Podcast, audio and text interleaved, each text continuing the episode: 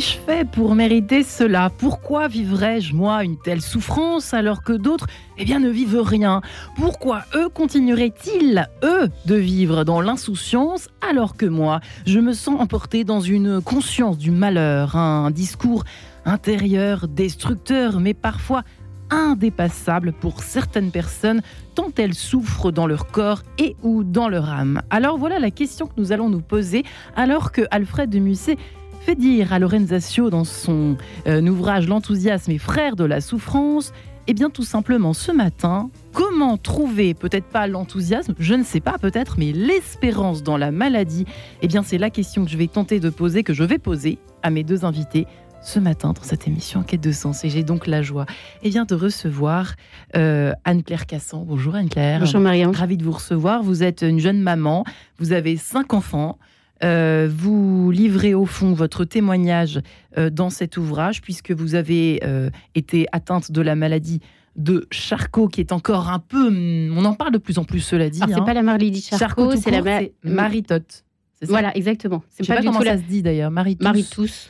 C'est pas du tout la même chose. Enfin, c'est une, c'est une, maladie, variante. une variante. Voilà. Sauf que moi, c'est une maladie qui n'est pas mortelle. Contrairement à la maladie de Charcot, qui, est, dégénérative voilà. et mortelle. Voilà, la mienne est dégénérative, mais elle n'est pas mortelle. Voilà, qui est une chose. Je tiens à ça parce que quand même, c'est pas la même finalité. En effet, merci d'avoir précisé. Euh, vous, vous racontez donc votre parcours euh, héroïque. Hein. Vous êtes deux héroïnes avec moi ce matin, les auditeurs. Attention, réveillez-vous bien, parce que voilà, c'est du lourd. Je me déploierai dans ta faiblesse. Euh, voilà, un témoignage d'espérance qui est le vôtre, ça tombe bien dans cette émission. Aux éditions Artege, deux ouvrages des éditions Artege ce matin, des ouvrages témoignages. Euh, Charlotte Sens également le vôtre. Bonjour Charlotte. Bonjour. Je vais essayer de. Alors, vous allez bien parler dans votre micro si vous le pouvez, chère Charlotte. Et euh, je vais essayer d'être assez claire, vous qui êtes atteinte d'une maladie auto-inflammatoire, c'est ça? Exactement, oui. C'est une maladie qui touche le système immunitaire inné, euh, contrairement aux maladies auto-immunes qui touchent le système immunitaire adaptatif. Ouais, et donc vous avez cette maladie depuis toujours, depuis en fait. Hein. C'est ça, vous êtes né avec ça. C'est un chromosome qui est, euh, qui est une mutation génétique en fait. Mais il n'y a pas de, il y a pas de, de, il y a pas de dégénérescence au sens médical du terme. Non, hein, pas une maladie dégénérescente. Ça, ça, touche tous les organes et au fur et à mesure euh, des années, euh, je perds l'audition, la vue peut être touchée, un certain nombre de choses, mais c'est pas considéré comme une maladie dégénérescente, même s'il y a une progression. Alors, il y a quelque chose quand même d'assez étonnant, de même de fulgurant. Alors, euh, vous, n'êtes pas les, pardon, hein, mais les, premières personnes qui viennent témoigner d'une forme de maladie, de souffrance, qui soit euh, physique ou morale ou euh, spirituelle aussi, ça peut arriver. mais il y a quand même un point commun, évidemment, entre vos deux témoignages. C'est d'abord ce qui m'a profondément marqué, c'est d'abord en fait le sens du réel, parce qu'on se dit, oh, quand on est malade comme vous l'êtes toutes les deux, on n'a qu'une envie, c'est de fuir le réel. Or, non, vous, au contraire, vous sautez à pieds joints dedans. J'ai presque envie de commencer par vous, Anne-Claire Cassan, que je me suis permis euh, de citer en introduction. Vous êtes peut-être reconnu dans les quelques premières phrases que j'ai citées. Ce n'est pas de moi, c'est de vous. Donc, Oui, oui c'est vrai que je me suis reconnue, mais euh, encore une fois, vous dites sauter à à pieds joints dedans. Euh, pour ma part, c'est un chemin et c'est ce que j'explique dans mon livre dès le départ. En fait, moi, ça vient de. Je pense que l'acceptation de cette maladie qui est arrivée, dont les symptômes, parce que je suis née avec, c'est une maladie génétique. Mais vous le saviez pas à l'époque. Mais je ne le savais pas. Elle est apparue assez tard pour cette maladie, puisqu'elle est apparue à ma quatrième grossesse, donc j'avais à peu près une trentaine d'années, hmm. alors qu'elle arrive en général pour les jeunes filles vers 15 ans. Mais pourquoi je dis que c'est un chemin et que j'ai réussi à l'accepter un peu plus tard? Parce que je pense que le deuil de mes parents, à l'âge de maman à 18 ans et papa à 20 ans, a fait que j'ai évolué à la fois euh, intellectuellement, mais à la fois aussi dans ma foi. Et c'est ce que j'explique dans mon livre. J'ai eu des moments, euh, au moment du décès de ma maman, un moment de de, j'aime pas dire perte de foi parce que la foi, on l'obtient, on l'a le jour de notre baptême, donc on la perd pas, on perd l'envie de l'activer. Et euh, en fait, ce chemin de foi où j'ai retrouvé euh, cette envie de l'activer au moment du décès, euh, de, décès de mon papa et grâce à la rencontre de mon mari qui m'a remis sur le droit chemin hmm. et a fait que tout ce chemin m'a fait accepter la maladie parce que j'ai appris à, comment dire à à, reconnaître ce que j'ai et ne pas à chercher à voir ce que je n'ai plus. Et ça, on peut pas s'empêcher quand même de passer par là. Et ça, on peut lire d'ailleurs un peu dans vos deux ouvrages. Mais c'est assez clair dans le vôtre. Surtout, vous dites même que vous êtes le mot jaloux. Je crois que c'est vous. Je crois que c'est vous qui l'utilisez. oui. jalouse au fond. De oui, ce bah que en fait, quand les autres. Voilà. Et Dieu sait que ça nous parle, au fond. Oui, exactement. En fait, quand, euh, quand on cumule un petit peu, alors j'aime pas pareil le mot cumuler, mais euh, quand on cumule, on se dit pourquoi nous et pourquoi pas les autres. Et je suis tombée là-dedans, moi, au moment du décès de ma maman, je n'avais que 18 ans, mais je suis tombée là-dedans en se disant pourquoi moi, pourquoi Dieu me fait ça? Ouais. Alors qu'il n'y peut rien, en fait. Pourquoi, ça, c'est un chemin. Pourquoi Dieu me fait ça Ça vous parle aussi, on l'imagine bien, euh, d'une certaine façon, Charlotte Sins, même si, bon, c'est depuis le début, c'est pas la même chose, c'est pas moins important, c'est pas tout ça que je suis en train de dire, mais c'est pas le même rapport au réel. Pardonnez-moi de commencer par cette histoire de réel, mais ça m'a juste tellement interloqué, c'est ce rapport au réel dont vous parlez tellement toutes les deux que je voilà, je peux pas ne pas parler de ça en tout cas dans cette émission et pourquoi pas ne pas commencer par cela au fond avec vous deux. Alors, à la différence d'Anne-Claire, euh, j'ai toujours connu la maladie, la douleur, donc j'ai aucun point de comparaison avec une vie d'avant. Euh, ce, qui, ce qui est en quelque sorte euh, une grâce dans mon parcours, parce que j'ai pas, j'ai pas de regret de ce que j'ai pu perdre ou pas, puisque rien n'a été perdu. et puis, j'ai la chance d'être née dans une famille profondément catholique. Euh, très ancrée dans la foi et, euh, très pratiquante. Euh, et, et à la maison, pour mes parents, il n'y a jamais eu de pourquoi. Il n'y a jamais eu ce sens de la question pourquoi notre fille oui. Pourquoi notre fille hein, Qu'est-ce qu'on a fait hmm. Ça a été pourquoi en deux mots. Pour qui hmm. Pourquoi ben Pourquoi Pour la vie éternelle. Pour qui pour le salut de, de nos âmes, de mon âme et, le, et, et, euh, et celui d'autrui, et surtout pour la gloire de Dieu. Euh, donc ça, euh, le, fait que mes parents n'aient pas eux-mêmes cette question et cette révolte m'a préservé moi-même d'une révolte. Ça, c'est hmm. vraiment une grâce extraordinaire. Honnêtement, ce matin, vous dites que vous n'avez jamais été révoltée. non, j'ai jamais été révoltée. À l'adolescence, vers 14 ans, ça a été un peu plus difficile mais c'est un passage normal de, de, tout, de, chacun. Euh, mais ça n'a pas été vraiment une révolte. C'était euh, des, questionnements sur que vais-je en faire? Hmm. Et c'est autre chose que la révolte. Et, euh, ça veut dire quoi? Pardonnez-moi de vous que vais-je en faire? Qu'est-ce que ça Que vais-je en faire? Eh ben, je, je, je, suis là avec ces douleurs, avec cette maladie, mais qu'est-ce que le Seigneur veut de moi dans cette vie tel que je suis. Hmm. Vraiment tel que je suis, hein, concrètement, avec euh, les douleurs quotidiennes, constantes, euh, effroyables par moments, insurmontables certains jours. Encore aujourd'hui, quoique j'ai désormais des traitements euh, antalgiques qui sont euh, plus performants que ceux que j'ai pu connaître enfant, et, et, une biothérapie qui traite la maladie, euh, qui traite sur le, le, fond, euh, le fond de la maladie. Et, et, donc, je suis, je, suis quand même une, une évolution euh, favorable euh, par rapport à l'enfance, euh, mais, mais la souffrance est malgré tout encore là. Il n'y a, pas un, a pas un médicament pour chaque problème, qu'il soit d'ordre physique ou, ou, ou, d'ordre psychologique ou spirituel, peu importe. Et le pourquoi n'intervient toujours pas? Pardonnez-moi encore de vous de mettre presque un couteau dans la plaie. Parce que justement, c'est la réponse à que, que vais-je en faire ouais. C'est un, cette interrogation, qu'est-ce qu'attend le Seigneur de moi et finalement, il attend de moi ce qu'il attend de chaque baptisé. C'est-à-dire, au fond euh, Être des témoins de l'espérance. Hmm. Vivre de l'espérance. Et en fait, c'est qu'on soit malade ou pas, euh, on, parle beaucoup de l'espérance. Euh, on pose beaucoup cette question à ceux qui sont touchés par une épreuve ou une autre, hein, parce qu'il n'y a pas que la maladie, il y a d'autres types de souffrances. et en réalité, cette question, elle se pose à chacun hmm. d'entre nous. Et pourquoi ça, ne nous est pas réservé à nous. Alors peut-être qu'on les, ce qu'on traverse nous l'a fait plus facilement évoquer, on se la pose peut-être, elle arrive peut-être plus vite que pour d'autres. Oui, elle, est chacun. Et peut-être, pardonnez-moi de vous couper, mais peut-être, là je vous pose la question à, toutes les deux, Anne Carcasson également, euh, elle a double tranchant. Si vous dites qu'elle est plus forte chez vous, la désespérance, le, pont est peut-être aussi plus, plus glissant, quoi en passant de l'un à l'autre. Euh, ça, je vous pose la question par exemple à vous, Anne-Claire Casson. Oui, mais en fait, euh, notre maladie nous force à nous demander de l'aide et nous, nous demande, euh, nous force à, comment dire, et avoir cette espérance au quotidien. C'est pour ça que vous disiez dans le réel, mais on est obligé de s'attacher au réel en fait.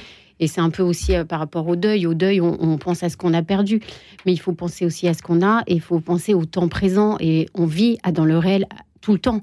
Parce que notre maladie, euh, on se lève le matin. Moi, je me lève le matin, j'ai mal quelque part. Là, je suis en train de vous parler, mais j'ai mal, j'ai mal quelque part. Mais en fait, si on se, si on s'arrête tout le temps à cela, on ne vit plus. Et il faut absolument euh, voir ce qu'on a. Je le répète encore, et euh, voir cette espérance au quotidien et dans le temps présent. Et voilà. Avec, avec, avec ou sans, ou sans Dieu, Enfin, il y, a une. Vous voyez ce que je veux dire? Est-ce que, très honnêtement, parce que l'espérance, elle, est au fond plurielle, alors je, vais me faire encore euh, vilipender, je ne sais pas, mais euh, on peut en parler. C'est aussi une question d'humanité, de tempérament, de rapport à la vie. Par exemple, une Perla Savant-Schreiber qui dit que elle, ce qui l'aide à surmonter depuis le, départ de son mari, euh, qui, qu'elle aimait tellement et qui l'aimait tellement, etc., ça a été tellement une souffrance, un débordement, mais qu'elle a un tempérament de joie. Ça m'a toujours intrigué ça aussi. Mais en fait, il faut la chercher cette joie et nous on la cherche au quotidien, en fait, dans chaque dans chaque petite chose du quotidien. Et en fait, et mais alors, je pense qu'il faut. Vous disiez avec ou sans Dieu. Moi, j'ai essayé sans Dieu entre le décès de ma maman et de papa. Hein. J'ai essayé sans Dieu. Et en fait, honnêtement, euh, l'autonomie sans Dieu, c'est pas possible. En fait, on se perd. On veut tout faire. Moi, j'ai essayé de voilà de me dire bon bah je vais faire tout par moi-même parce que j'ai été aussi moi-même déçue parce que a pu me donner l'homme, enfin mes amis, etc. Du coup, mon cœur s'est endurci. Et euh, le fait d'avoir eu cette rencontre, et c'est là aussi j'insiste sur le fait d'une rencontre, parce que Dieu, dans sa vie, il faut le rencontrer. Il faut, moi, il m'a parlé, enfin, il m'a parlé dans le sens où j'ai ressenti sa présence. Quand? Comment? Alors comment? J'ai rencontré mon mari Donc ce que je vous disais, en fait, il y a eu plein de petits signes qui ont fait que j'ai vu sa présence, mais comme j'étais, mon cœur était assez endurci, que je voulais tout faire par moi-même, je ne voyais rien. Et en fait, il m'a amené dans, plusieurs fois dans, avec lui euh, dans une église. Alors, je le cite dans mon livre, à Saint-Germain de l'Auxerrois, il y avait un prêtre qui parlait. Il avait une voix tellement posée. Et en fait, à chaque fois que je l'écoutais, je me sentais touchée et je m'effondrais à chaque fois. Je pleurais, je me dis, ces paroles sont pour moi. Et qu'est-ce que j'ai senti à ce moment-là? J'ai senti que j'étais aimée, même si je l'avais mis de côté, Dieu, parce que je, vraiment, je voulais plus trop en entendre parler. Euh, même s'il était là à mes côtés, il m'aimait. J'étais un peu comme la Samaritaine, c'est-à-dire qu'il m'avait pardonné et il me disait là qu'il m'aimait. Pourquoi pardonner? Pardonner, parce que je l'avais mis de côté ah. et que je lui en voulais, parce que j'étais dans le pourquoi. Alors c'est vrai que le pourquoi se transforme à pourquoi ensuite et pour qui. Et c'est vrai que tous les matins, moi par exemple, quand je me lève, j'ai cinq enfants et je me dis hmm. pourquoi je me lève, pour qui je me lève? Pourquoi je vais ce matin me lever et, euh, euh, et, passer au-delà de la douleur et au-delà de la fatigue. Je vais, je vais y aller pour eux. Et qu'est-ce qui va m'aider? C'est de voir toutes ces petites espérances qu'il y a dans la journée, tous ces signes, tous ces signes d'amour qu'on va avoir dans la journée, dans un regard, dans un geste. Et nous qui sommes malades, ces gestes, on en a besoin. Et euh, moi qui étais avant dans le je demandais rien à personne, ma maladie m'a forcé à demander. Donc c'est une humilité. Hmm m'a forcé à demander, donc m'a donné de voir et de recevoir et de voir ce que, ce que peut donner l'autre. Et ça, c'est hyper important. Et toutes ces petites victoires qu'on a tous les jours dans le réel et dans le présent, j'insiste, dans le présent, c'est, on l'engrange. Et les jours où ça va moins bien, eh bien, on, on va, on va aller rechercher. Vous savez, quand, euh, quand Jésus a ressuscité, il, il a dit à Marie-Madeleine Va voir les disciples et dis-leur de retourner en Galilée parce que c'est là où tout a commencé. Hmm. ben moi, ma Galilée, c'est là. C'est toutes ces petites rencontres que j'ai eues. Ma rencontre avec ce prêtre, j'en ai eu d'autres très, très, très intenses. Euh, et ben ma Galilée, elle est là. Et quand ça va moins bien, je vais les chercher et je vais, je vais chercher ces petites espérances qui, qui s'engrangent en moi et qui me préparent à la plus belle et la plus grande, qui est la vie éternelle. Hmm. Et en fait, la, résurrection du Christ, elle n'est pas que pour la vie éternelle. La résurrection du Christ, elle est dans notre vie de tous les jours. Et ça nous donne un élan pour notre vie de tous les jours. Pour les petites choses qui sont au fond la vie, quoi. Ouais, et, et on oublie ces petites les cadeaux souvent dans la vie éternelle. Oui, c'est gentil, mais là, ici, maintenant. Non, là, c'est dans le temps présent et on en a besoin au quotidien. Mmh. Et, surtout, il faut les voir. Et je pense que d'avoir fait cette rencontre avec le Seigneur nous permet de, de mettre des mots sur ce qu'on voit. C'est-à-dire que moi, je mets ça sur le compte de l'amour, et pour moi, l'amour, c'est Dieu. Ouais. Voilà. Peut-être Tout simplement. Oui, voilà, juste que mon esprit à moi, il est rempli de Dieu, il est rempli par sa présence. Je ne dis pas que ceux qui n'ont pas Dieu n'ont pas d'esprit. Simplement, moi, je la nourris de cette présence. Charlotte Sins, nous nous retrouvons juste après cette petite page en couleur, si vous le permettez. à tout de suite.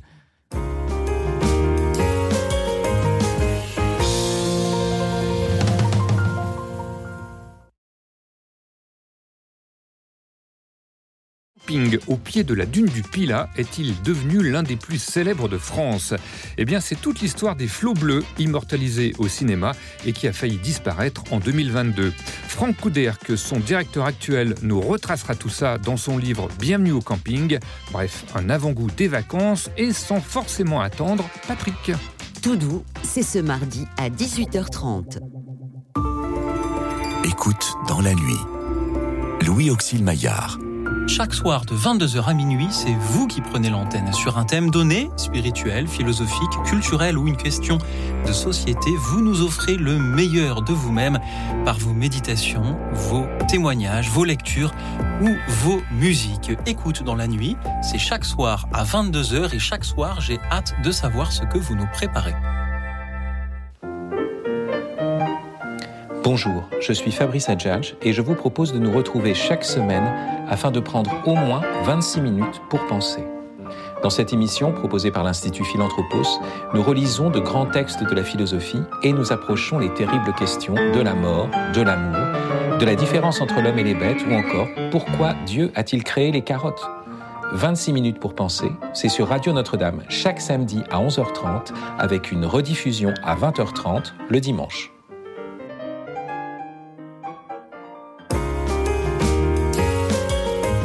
De sens, Marie-Ange de Montesquieu.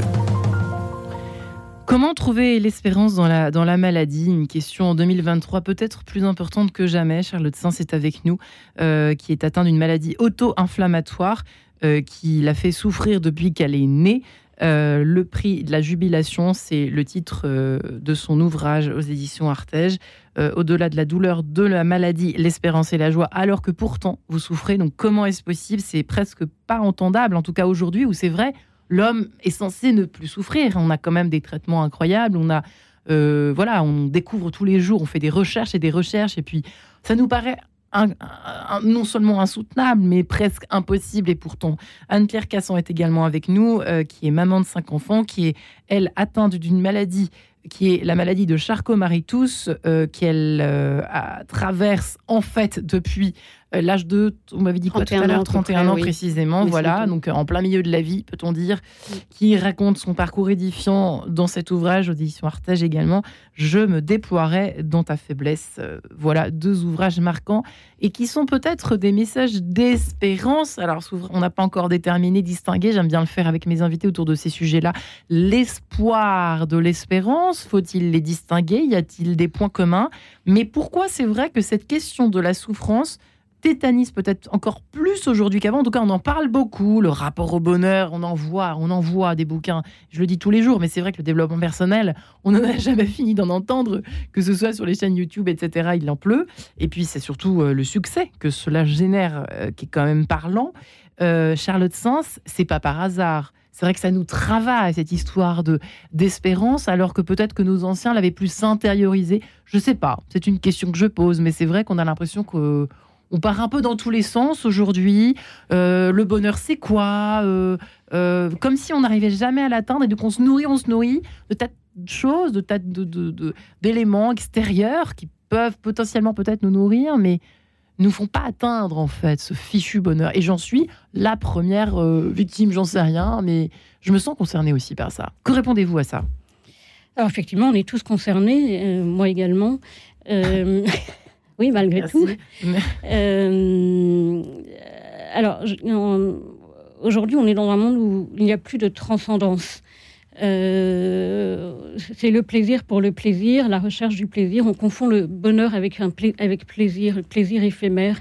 Euh, alors, le plaisir d'un carré de chocolat, c'est très bien, mais c'est quelques secondes. Tandis que le véritable bonheur, celui, celui qui nous est promis, c'est la vie éternelle. Et la vie éternelle, elle, est de tout temps. C'est surtout la promesse d'une vision béatifique euh, après la mort. Alors, euh, c'est ça qui nous pourrit la vie, pardonnez-moi, parce qu'on est, vous savez, ici, on est très concret. Hein, oui. euh, et des auditeurs aussi parmi nous qui sommes euh, parmi nous. Bah oui, peut-être que j'en fais partie, on ne sait pas. Non, mais c'est vrai que j'ai trouvé moi aussi la foi sur mon parcours assez tardivement, un petit peu à l'image de ce que nous raconte Anne-Claire Cassan. Mais c'est vrai qu'on a beaucoup d'auditeurs aussi qui sont qui et puis on ne sait pas pourquoi, mais parfois il y a une grâce qui tombe, euh, mmh. d'autres fois pas, qui n'ont pas la foi du tout, euh, qui l'ont un petit peu, mais pas complètement. Enfin, bref, il y a toutes les le camailleux de foi ou de spiritualité qui peuvent exister, euh, et c'est tant mieux parce que c'est encore plus riche, je trouve, d'entendre des témoignages comme les vôtres. Charlotte, pardonnez-moi, je parle beaucoup trop, mais vous, vous voyez, il faut n'hésitez pas effectivement à raconter précisément à quel point euh, ben, euh, vous, peut-être que vous avez effectivement rencontré dès la naissance, peut-être, cette grâce de, de croire sans arrêt, malgré la douleur. Moi, ça me.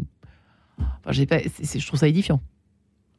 Euh, je ne sais pas si c'est édifiant, parce que moi, je ne fais pas grand-chose de particulier. C'est la fidélité constante dans la prière. Mmh. enfin, constante. il y a des moments où c'est plus dur qu'à d'autres. Euh, ça vous aide, ça vous nourrit quoi la, prière me nourrit, oui, surtout euh, petite fille dans, les nuits euh, extrêmement douloureuses. la douleur m'empêchait tout sommeil. Il y avait, et je me, je me levais le matin pour aller à l'école sans avoir dormi, en étant perclus de douleur. Il fallait s'habiller, enfiler son cartable, y aller, ne pas s'endormir sur sa table et écrire alors qu'on a les doigts euh, gonflés, euh, enflammés. Euh, et, le mieux, ce serait de ne bah, pas toucher un stylo. Ça ne vous agaçait pas? Comment? Ça ne vous agaçait pas à certains moments quand même? Non, je m'agaçais pas. Non, je ne sais pas pourquoi, je ne peux pas vous dire. Je, je, je m'agaçais pas. J'ai pu m'agacer euh, pour certaines choses, mais euh, là, non, c'était tellement mon quotidien, en fait. Mm. Je me souviens qu'on a croisé euh, au supermarché avec mes parents mon prof de physique. Ouais. Et elle ne m'avait pas vue depuis une semaine, que j'étais alitée à la maison. Et là, le supermarché, c'était ma sortie loisir.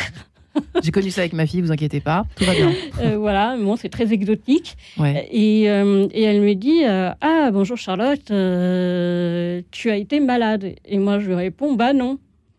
Non, j'ai pas été malade parce que pour moi être malade, c'était avoir une angine, une avoir de la fièvre, avoir de la fièvre. et moi, ce que je vivais, c'était mon quotidien, c'était la normalité, c'était ma norme. Euh, donc je voyais bien hein, que mes sœurs, elles n'avaient pas tout ça. Je ne suis pas complètement aveugle. Je suis, bien ancrée dans le réel, comme on le disait. Euh, je voyais bien. pas jalouse de vos sœurs? Non. Non, il n'y a pas de jalousie. Ah, il y a des agacements entre sœurs. Il y a des agacements entre sœurs. du fait de mes migraines et de mes douleurs, j'avais toujours la place à l'avant de la voiture et ça en agaçait. Ça Bien évidemment. Bon, il y avait des petites disputes entre sœurs, mais enfin bon, bah, euh, rien que de très euh, normal et, humain. Euh, mais voilà. Et donc la nuit. je priais beaucoup la Vierge Marie. C'est vraiment, j'avais vraiment la, sensation qu'elle prenait ma main et moi je cherchais à la mettre dans la sienne. Euh, je, la, priais énormément.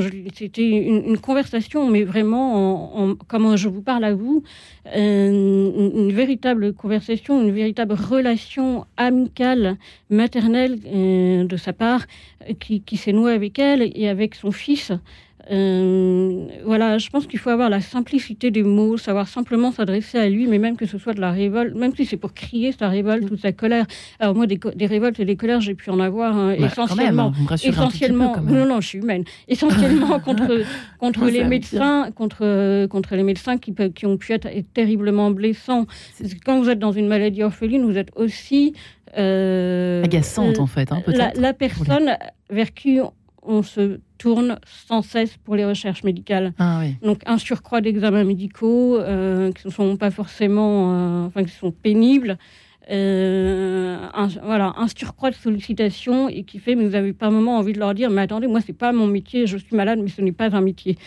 C'est mon état de vie c'est mon état de vie, mais, vous, vous avez choisi d'être médecin, votre vocation, c'est d'être médecin, mais moi, ma vocation, elle n'est pas à la souffrance. La, souffrance n'est pas une vocation. Alors après, euh, je peux faire de ma, de ma maladie une vocation dans le sens où j'offre ce que je vis au pied de la croix. Et là, on en vient à la souffrance salvatrice qui rejoint celle du Christ. On s'unit au Christ en croix. J'aime énormément regarder le crucifix, le crucifié, parce que il a tout vécu, que ce soit les angoisses, euh, que ce soit les douleurs physiques, peu importe, et il les a vécues en bien plus grand que nous. Quand on lit les études euh, scientifiques et médicales qui ont été réalisées sur le linceul du Turin, c'est effroyable. Personne ne pourrait supporter cela, Mm. À part celui qui est le Fils de Dieu, mais, qui est le Fils de Dieu, mais incarné véritablement dans la chair d'homme. Mm. Euh, il, a, il a réellement vécu en tant qu'homme tout cela. Et on- quand vous voyez ça, vous il y a une, moi, pour moi, après chacun est différent, mais il y a une seule évidence. Il faut qu'il nous ait terriblement aimés. Il faut qu'il m'ait, moi, terriblement aimé pour accepter une telle souffrance pour me sauver de Ouais. mon péché.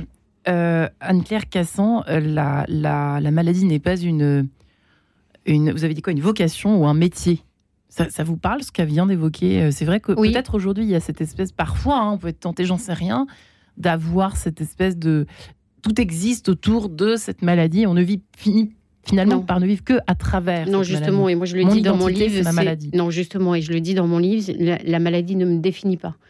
Et euh, moi, ce qui m'est venu à parler aussi de, Ouais. de ma maladie dans mon livre, c'est que j'étais je, je- j'étais amenée, comme, comme tout à chacun, à parler avec des personnes qui étaient dans le faire et non dans l'être. Et c'est vrai que lorsque nous sommes malades, Ouais. euh, nous ne pouvons pas forcément travailler. Et, et rapidement, on ne devient pas forcément très intéressant à pour ces personnes-là. Alors que finalement, nous, on a l'impression de vivre mieux qu'eux. Parce que on... Et moi, je leur disais, mais qui êtes-vous en fait? Arrêtez-vous. La maladie a, de ça que euh, ça nous force à nous arrêter. Et quand lorsqu'on s'arrête, eh bien, on voit toutes les petites choses dont je vous parlais tout à l'heure. On se pose des questions sur le sens de notre vie. Euh, des questions qu'on se pose plus tôt que d'autres personnes. Alors c'est vrai que moi, avec le deuil de mes parents, j'ai vu l'essentiel un peu plus tôt. Vous parliez tout à l'heure des plaisirs fugaces. Je pense que euh, nous, euh, enfin, quand on souffre, on voit plus rapidement euh, ce que sont nos essentiels. Et l'essentiel, c'est l'amour, c'est l'aide, c'est les relations entre les personnes et des vraies relations. Euh, moi, ce que j'aime, euh, c'est, enfin. après, je veux pas faire, de, je veux pas qu'on fasse une éloge de la souffrance. Moi, si je ne pouvais ne pas avoir mal, j'aimerais ne pas avoir mal. On est d'accord. On est d'accord. Et je pense que le Seigneur nous demande pas de nous demande pas de souffrir. Au contraire, je pense qu'il n'attend qu'une chose, c'est de nous guérir. Mais pour ça, il faut que il faut que nous disions un oui. Et ce oui, on le dit tous les jours, nous. Hein. Nous, on le dit tous les jours. ce À chaque oui, instant. à chaque instant. Oui, je me lève ce matin. C'est ce que je vous disais tout à l'heure. Oui, je veux bien souffrir. Pourquoi? Parce que déjà moi j'y peux rien, c'est une maladie où il n'y a pas de, il y a pas de, comment dire, il y a pas de traitement, j'ai que des, des, Des calmants. des- euh, non, oui, ça, enfin, des- c'est de la, c'est de la kiné, etc., pour me soulager, pour pas perdre trop, trop vite mes muscles. Mais euh, donc, on n'a qu'une seule chose, c'est de l'accepter. Si on ne l'accepte pas, c'est aussi une double peine. Donc, il Ça, faut c'est aller- déjà l'étape 1 déjà. hein, ça, c'est une étape 1. Accepter, l'accepter soi-même. L'étape 2, c'est d'accepter euh, le don gratuit, le don qui vient du Seigneur. Donc, toutes ces, toutes ces petites grâces, toutes ces petites ou grandes grâces d'ailleurs qu'il nous donne, celles que nous donnent les autres. Et quand on accepte cela, c'est euh, qu'est-ce qu'on voit chez l'autre? Eh bien, on voit sa bonté qui ressort. Et pour moi, ça, ça vaut, mais alors tout l'or du monde. Et c'est ce que j'aime maintenant dans les relations avec les personnes, c'est que maintenant d'en parler, c'est vrai qu'au début je la cachais un peu pour rester un petit peu dans la norme, j'avoue, parce qu'il y, a y aussi un moment pour l'accepter.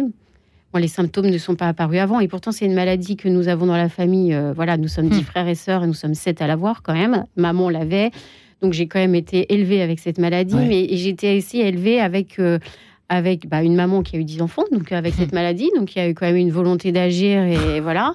Et donc on se rattache quand on n'a plus justement ces personnes-là ou quand on n'a plus aussi euh, des choses de quotidien qu'on peut pas faire, donc on regarde ce qu'on a. Moi, j'ai regardé ce que m'avaient donné mes parents, leur piété. Maman était quelqu'un de très engagé. On a été, on a été, euh, on a grandi dans la religion catholique Ouais. leur piété, leur engagement, leur volonté. Et, euh, et donc, on a, envie- et on a envie de, de, de, se baser là-dessus. Donc, euh, vous, parliez des plaisirs éphémères. Moi, mes, mes, mes vrais plaisirs, entre guillemets, c'est de garder en moi, c'est de garder cette force, cet engagement et de, et de voir cette bonté que peut me donner l'autre personne. J'ai une question pour vous deux. euh, C'est est-ce que quand même vous êtes traversé par le rêve Vous disiez que vous, vous attendiez d'être guéri, enfin, d'être guéri euh, sans, forcément y croire tous les jours de façon euh, presque maso, quoi. Non. Mais est-ce que vous rêvez d'un miracle quand même?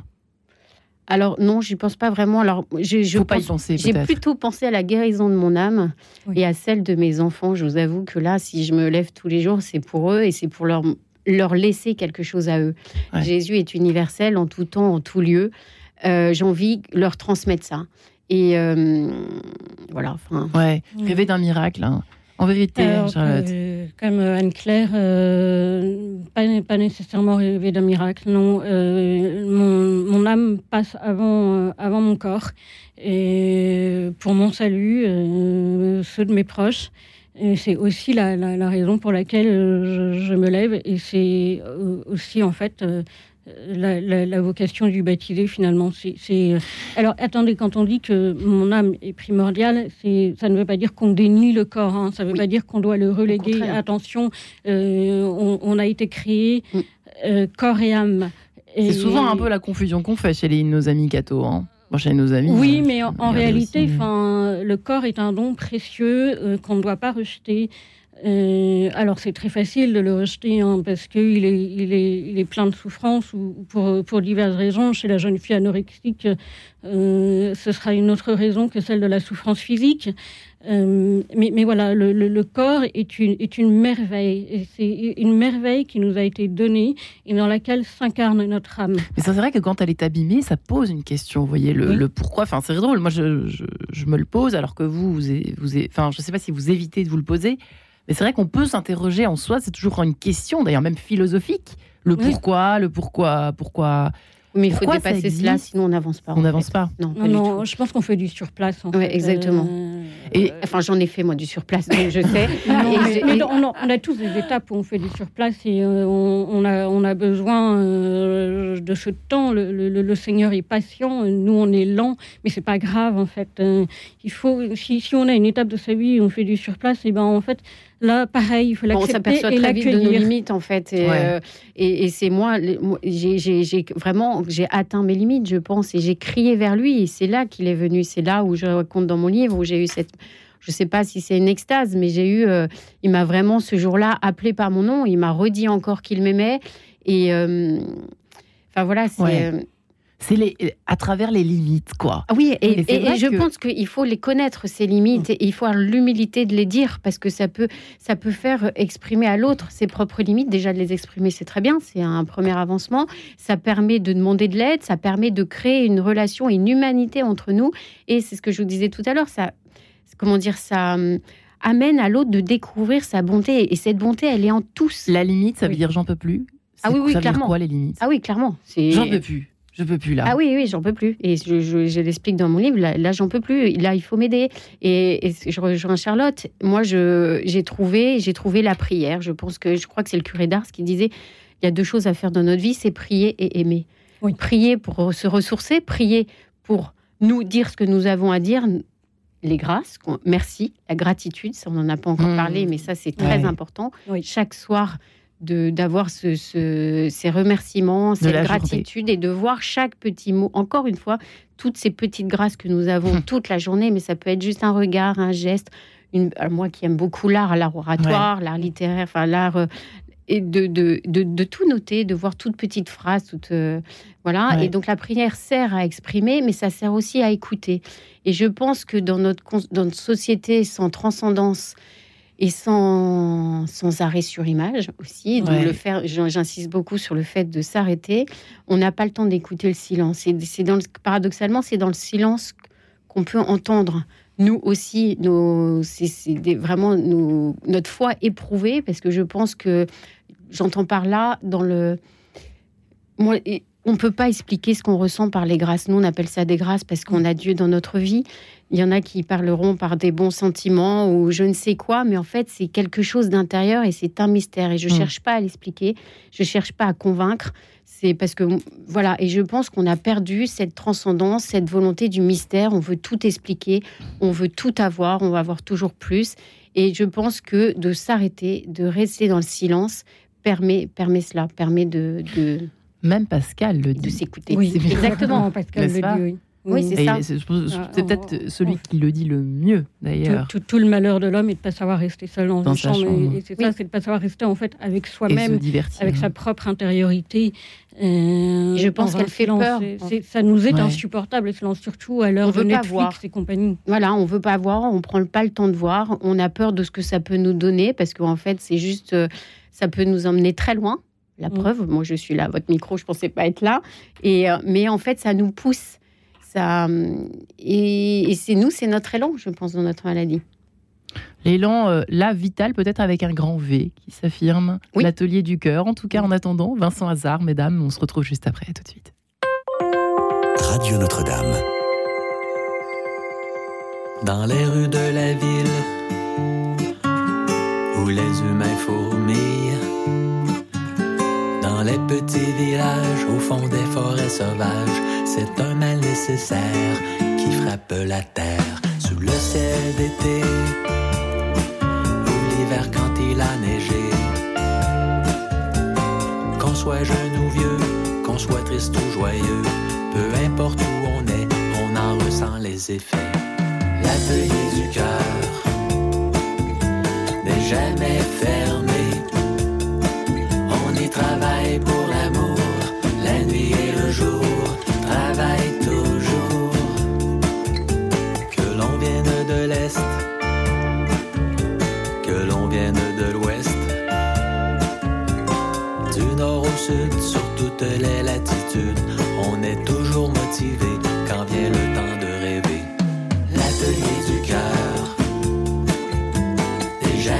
jamais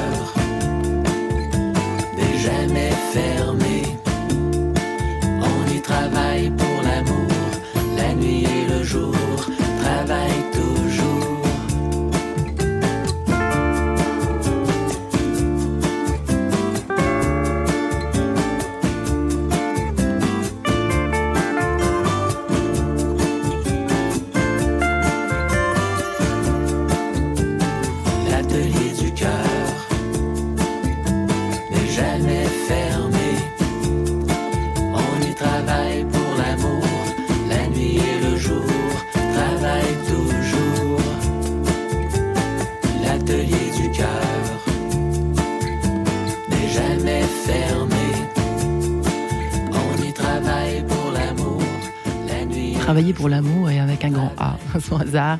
L'atelier du cœur sur Radio Notre-Dame. Merci à François Dieudonné et Pascal Chen pour ce petit clin d'œil musical à l'heure où nous parlons eh bien de l'espérance, peut-être avec un grand E dans la maladie. Comment la trouver?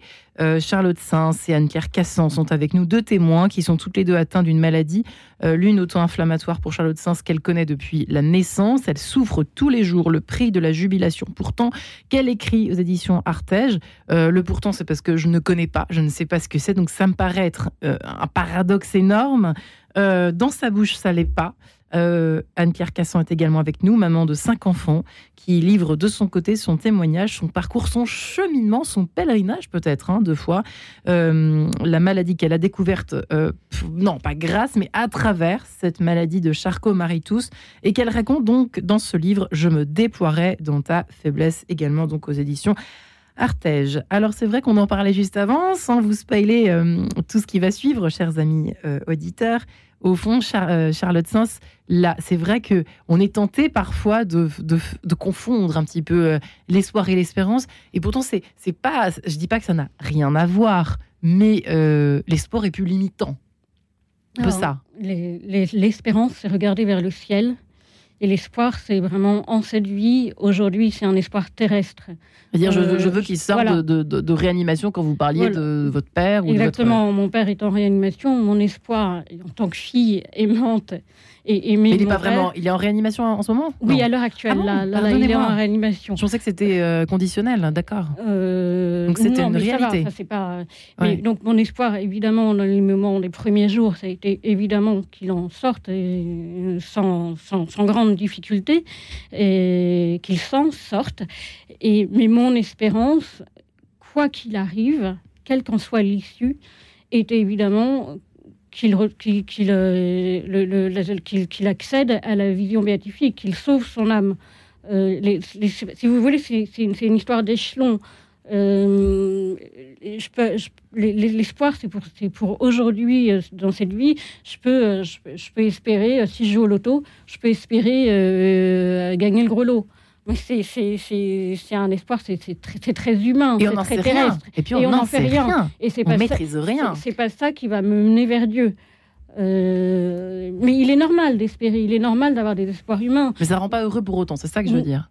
Non, pas forcément. Il faut pas, il faut pas dénier l'espoir. Il faut pas dénigrer euh, Mm. l'espoir. Je pense que Anne Claire comme moi, on a de l'espoir que la, la médecine avance et qu'on trouve Ouais. des solutions pour mieux Quand nous même. aider. On est Ah, bien quand même, d'accord. on n'est pas. Pas maso non voilà, plus, hein. euh, non, je- non, non, je suis catholique, pas masochiste. C'est déjà pas mal d'être catholique. Euh, non, non. Donc ça, c'est un espoir. On, a- voilà, on, on- on espère en la médecine, Ouais. mais, mais au sens de l'espoir, oui. raisonnablement. On remet bien les choses à sa place. On rend à César ce qui est à César et à Dieu ce qui est à Dieu. Dans tous les sens Voilà. du terme presque. ouais. Oui, c'est peut-être la différence entre espoir et espérance. C'est que espoir, c'est, c'est- je dirais que c'est complètement humain en fait, et que l'espérance vient plus de Dieu. Après, je suis peut-être pas forcément d'accord sur euh, l'espérance. Pour moi, elle est, Alors elle est quoi elle est aussi sur terre en fait, parce Ouais. que je pense qu'on Oui, rêve non, du oui. royaume des cieux, mais le royaume des cieux, il est déjà sur terre, et on- nous, on le voit not- notamment dans le don gratuit de ceux qui nous aident. Quand on Et ça, c'est effectivement, important on de se noter. sent euh, le fait de le- d'en prendre conscience. Déjà, c'est une forme de nourriture. euh, Ah bah complètement. Ah ouais, complètement. Et je pense qu'elle est, elle est dès ici-bas en fait. Ouais, parce que c'est vrai qu'on disait aussi qu'il y avait une sorte de parfois, peut-être, hein, je sais pas, mais de, de normalisation d'un peu toutes les choses qui nous sont données tous les jours. C'est normal que quand on clique, ça marche sur un, sur un Non. écran, sur un ordi, etc., etc. Et donc peut-être qu'on a un peu, euh, comment peut-on dire? Oui, c'est vrai, normaliser toutes les choses euh, que Oui, on n'arrive on plus et on n'arrive plus à voir. C'est ça qui est aussi important. Et j'insiste dans mon livre, moi qui suis amoureuse de Sainte Thérèse de Lisieux, c'est qu'on n'arrive plus à voir l'extraordinaire dans l'ordinaire. En fait, tout, en fait, cette normalité nous nous fausse complètement l'esprit et, et tout comme c'est pas normal d'avoir mal, ce n'est d'être- heureux, c'est aussi un, une joie. Enfin, Mm. et nous on le mesure tous les jours. Enfin, Hmm. Oui, le côté, le côté j'ai droit, j'ai droit à ça, c'est ça, ça c'est peut-être une Non. mauvaise piste en fait. hein. Ah, on n'est pas dans le. peut tenter d'être comme ça on- aujourd'hui, On n'est pas dans la revendication Non, pas du tout. et dans le dû. euh, Ça marche pas ça. Non. Qu'on soit bien portant ou, mala- ou non, malade. mais alors, si on, si on se met à réclamer et à, et à considérer que ça, ça nous est dû, on va se rendre malheureuse. Parce qu'il y a toujours un truc qui nous est dû. oui, Oui, il y aura toujours a- quelque chose. Mais les, les revendications euh, qui sont dans l'air du temps des uns et des autres, euh, je ne suis pas sûre que ça épanouisse grand monde. Ouais. Euh, mais par contre, l'aide, l'aide qui nous est apportée euh, dans notre quotidien, euh, la, la tante qui vient, nous, qui vient nous chercher en voiture pour nous amener à un rendez-vous de médecin et elle, elle attend une heure dans la salle d'attente, puis elle a le Ouais. retour. Ça, ça, c'est, ça ne nous est pas dû, mais c'est un don. Il y a, il y a vraiment un, un remerciement à avoir, pour, euh, à, à donner euh, à, à- à tous ceux qui sont là à nos côtés silencieusement, euh, qui ne réclament rien pour eux-mêmes en retour et, et- et qui vous apportent euh, plus ou moins spontanément, mais quand même assez souvent spontanément leur aide. Euh, Et c'est là où on peut et- voir Jésus dans notre quotidien, Voilà. justement. Parce que, en fait, moi, quand je vois quelqu'un qui me donne gratuitement, j'ai l'impression de voir Jésus qui me donne Mm. gratuitement. Dans c'est la le douceur, Christ, en quoi, fait, Dans la douceur Ouais. et puis dans le don gratuit, en fait. Ouais. En fait, on est le, le- la personne, on est le Christ. La personne souffrante est un autre Christ, mais de même la personne qui donne, qui rend, comme le médecin aussi, c'est un autre Christ. C'est le Christ qui soigne, euh, qui soigne le Christ souffrant. Hum. Chaque jour, à chaque jour suffit sa peine, c'est peut-être un peu votre devise ou pas Oui. Ou Vous pensez comment Ah oui, oui, Vous pensez c'est, l'une et l'autre c'est même pas à chaque jour, c'est à chaque instant suffit sa peine. Ah vous, c'est carrément ça. À chaque instant, C'est comme ça euh, on vous ne sait absolument pas ce que va être l'instant d'après. On peut sortir euh, de votre studio d'enregistrement et euh, devoir passer, alors je ne sais pas pour vous Claire, mais devoir passer la journée euh, alitée avec euh, une migraine épouvantable. Et vous avez, fallait. vous avez peur ou pas de ça, justement à Non, Chaque fois, bah vous justement, à- en fait, c'est ce que je dis dans mon livre, c'est l'instant présent. Si je me projette dans la douleur d'après, enfin, si j'ai peur de ce qui va arriver dans l'instant d'après, de la d'abord, je ne sais pas ce qui va arriver. Je pourrais être très bien l'instant d'après, et comme ça pourrait être une douleur tout à fait supportable, comme ça pourrait être intolérable. Donc, à quoi sert-il de m'angoisser pour, euh, pour la Vous y douleur arrivez, Charlotte d'après? Vous y arrivez? Non, pas tous les jours. Ouais. C'est difficile. Et puis ça dépend aussi de ce qu'on est en train de traverser à certains moments. Euh, Il y, a- il y a des moments où on est fatigué par le nombre de choses qui s'accumulent, euh, les épreuves. Euh, voilà, on a l'impression d'être un peu sans cesse bousculé. Hmm. Et y, il y a une fatigue qui s'installe. Et là, et là, ça peut devenir plus difficile. Ouais. Et, et- et je pense que c'est la prière, euh, c'est le, ce temps d'arrêt que l'on va prendre, euh, même si c'est 30 secondes, en fait, euh, dans la, dans, dans, dans la matinée ou dans Pour la journée. ressaisir. En fait, savoir, savoir se poser, se recueillir et se rendre compte qu'on s'est projeté euh, dans, dans- dans une course effrénée et que finalement, on peut revenir à quelque chose euh, d'un peu plus... euh, on, on- on peut retrouver un calme intérieur en, en se calme- enfin, en, en cherchant ce calme de notre corps, hein, s'asseoir, euh, rester tranquille. euh. La vie est un combat, euh, mesdames, Anne-Claire Casson. Ah oui, complètement. Oui. La vie Et c'est est un, combat, oui. Mais alors, le, combat, qui, il faut le mener quoi au bon endroit, en fait. Nous, ça. le combat, on le mène pas forcément contre. On peut pas. Enfin, moi, personnellement, je ne peux pas me battre par ma maladie. Je sais que je perdrai. Donc, je vais me battre pour quoi? Pour l'espérance, pour tous ces petits signes, pour les voir. Mais il faut se battre contre quelque chose de noir, quelque chose de sombre qui parfois vous aspire quand vous êtes non, trop parce qu'en fatigué, fait, je pense que. marre. Non, parce que justement, c'est ce que je vous disais tout à l'heure, ma, ma Galilée, entre guillemets, c'est qu'on va aller puiser dans. Ouais. On va voir, oui, on va avoir des moments où on n'est pas bien. tentations Alors, de- de- moi, dans ces moments-là, je m'allonge, je prie, et, et c'est cette espérance qui nous dit euh, bah, ne t'inquiète pas du lendemain. Euh, on ignore ce, que, ce qui va nous arriver. Là, en ce moment, il y a beaucoup euh, Eric Emmanuel Schmitt qui parle de son livre Les Ouais. défis de Jérusalem, qui dit euh, avant j'étais dans l'ignorance, euh, j'étais l'ignorance dans l'angoisse, maintenant je suis dans l'ignorance dans la confiance. Hmm. Et ben c'est exactement Oui, ça. ça, On peut pas expliquer. Mm. Moi, j'ai écrit un livre. Je cherche pas à convaincre les gens. Je, je cherche juste simplement à expliquer moi ce que je vis et à, à montrer ce mystère et à, à exprimer ma confiance. Plus le malheur est grand, dites-vous, plus il est grand de le vivre. Vous, prenez, vous reprenez les propos de Prosper euh, Crébillon, justement, Anne-Claire. Plus le malheur est grand, plus il est grand de le vivre. C'est à la fois effrayant, cette phrase, et ça vous parle.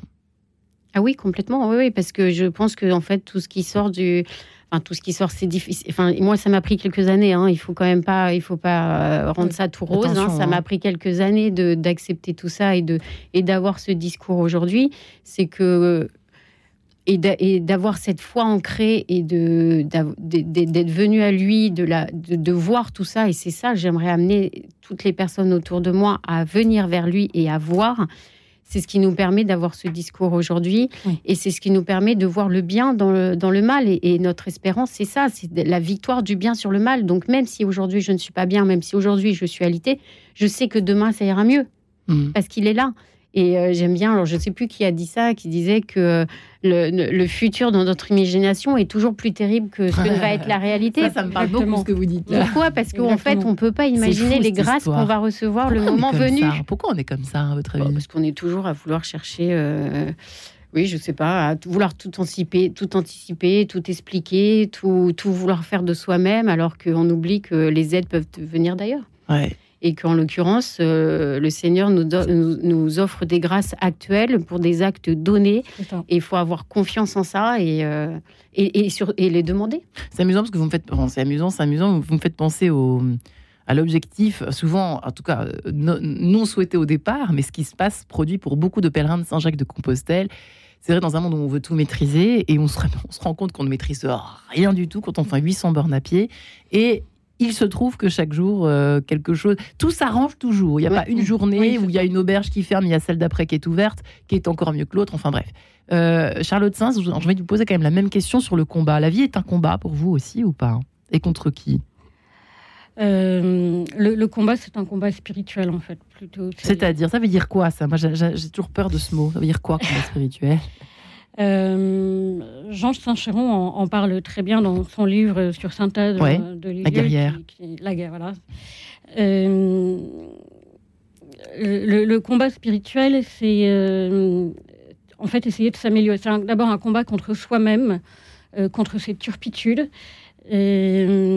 pour, pour, voilà, pour, pour, pour progresser dans la confiance. même alors, dans la confiance, alors évidemment, ce combat, il se, il se fait dans la confiance, dans l'abandon, qui sont deux, deux choses euh, extrêmement difficiles. Hein. Difficile. Hein. Mais pourquoi est-ce qu'on parle de combat? Parce que ce sont des choses qui s'acquièrent euh, euh, avec une lutte, on va dire, euh, pour certains euh, acharnés. moi, j'ai beaucoup de mal, j'ai eu beaucoup de mal et j'ai encore, j'ai progressé, mais j'ai encore une grande marge de progrès avec avec la notion d'abandon parce que justement, on s'inquiète toujours du lendemain, euh, alors que tout dans ma vie me montre que j'ai toujours reçu la grâce adéquate à l'épreuve que je traversais.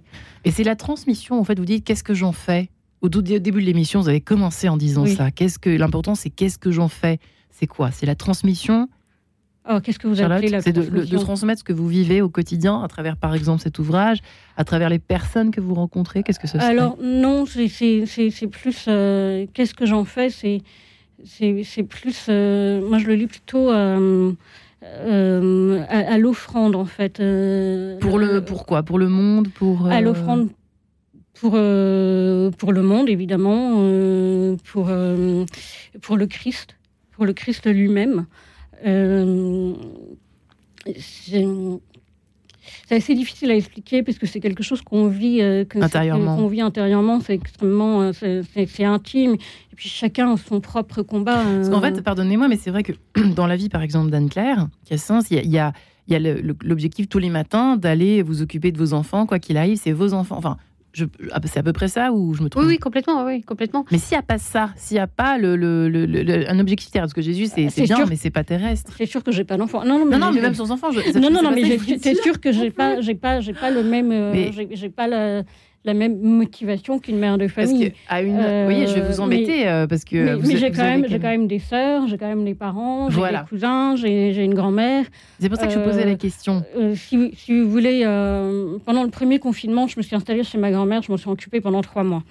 ma, ma grand-mère avait quoi, 95 ans, et elle était presque en meilleure forme que moi. Et, et, ça, ça vous a fait du bien parce que c'est voilà, ah, ça, a été, ça, a été, difficile. Hein. Ça a été, euh, ça, a été euh, des, des, des, parce que euh, bah, on a chacune nos caractères. On n'est pas tellement habitué à cohabiter ensemble, même si on a énormément d'affection l'une pour l'autre. elle m'a énormément apporté. Elle m'a vraiment aidé à me construire mais, mais, mais voilà, c'est, euh, c'est puis ce qui était difficile, c'était aussi la période que nous traversions, qui était, qui était comme un temps de désert. Hein. d'ailleurs, c'est tombé au, au, début du carême, euh, mais, très concrètement. Oui, sur, terrestrement parlant, ça Très concrètement, non, non, mais très, très, très concrètement, euh, bah, bah, c'était prendre l'habitude de prier ensemble. Euh, les rapports humains, en fait, peut-être. Les, rapports humains, voilà. Euh, j'ai pas mal, d'amis qui sont venus me déposer les courses, euh, voilà, des choses comme ça. J'ai l'impression que c'est ça qui compte d'ailleurs pour vous deux, les relations humaines oui, avec Claire Cassan et Charlotte Sens. Et eh bien, je vous remercie infiniment, mesdames, d'être venues jusqu'ici. Merci à vous. Et vos deux ouvrages chez Artage à retrouver d'urgence, d'urgence, d'urgence, le prix de la jubilation et je, déploierai dans, je me déploierai dans ta faiblesse. Retrouvez le podcast de cette émission sur le www.radionotre-dame.com.